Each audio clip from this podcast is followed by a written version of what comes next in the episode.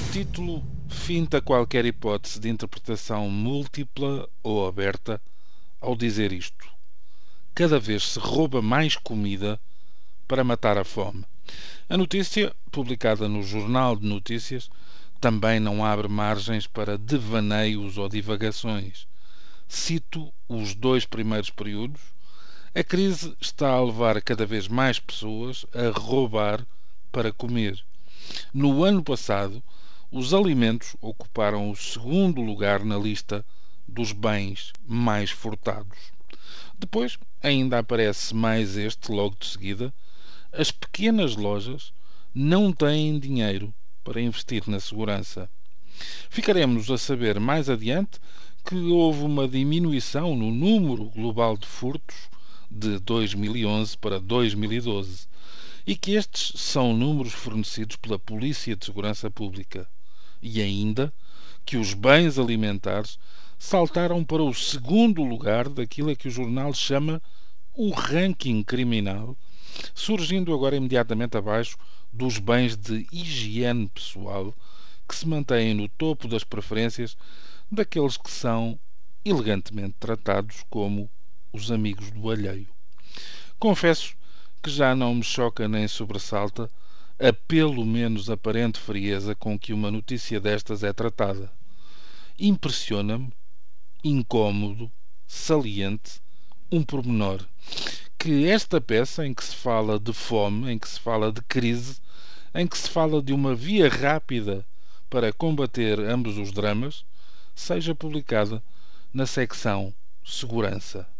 Sem pretender dar lições a ninguém, fico na dúvida se não estaria mais enquadrada em secções como sociedade, ou pessoas, ou vida.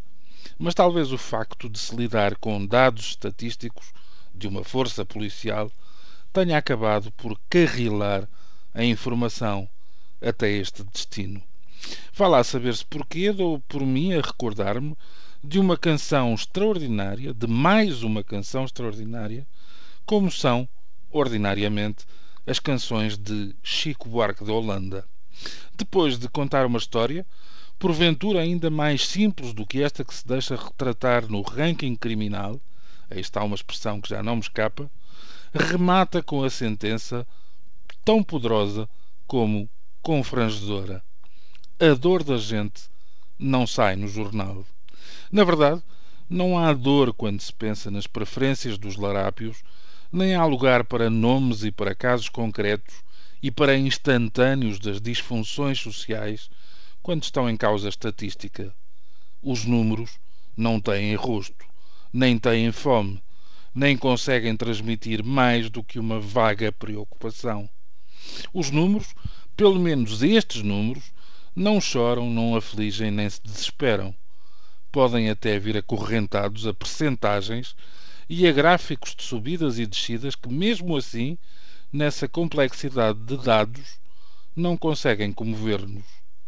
Continuando a planar, direi que o mesmo se passa quando um orçamento, sofrendo de stress pós-traumático em função de pressões psicológicas, e não só, anuncia cortes na educação ou na saúde.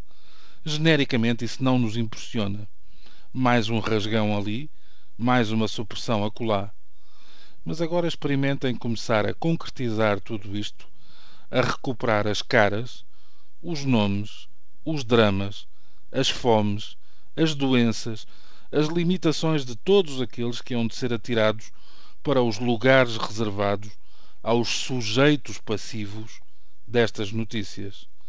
Se muitos dos políticos não são capazes desse exercício doloroso, torna-se ainda mais premente que quem informa não desista, nem se intimide, nem tenha medo da resposta cada vez mais necessária.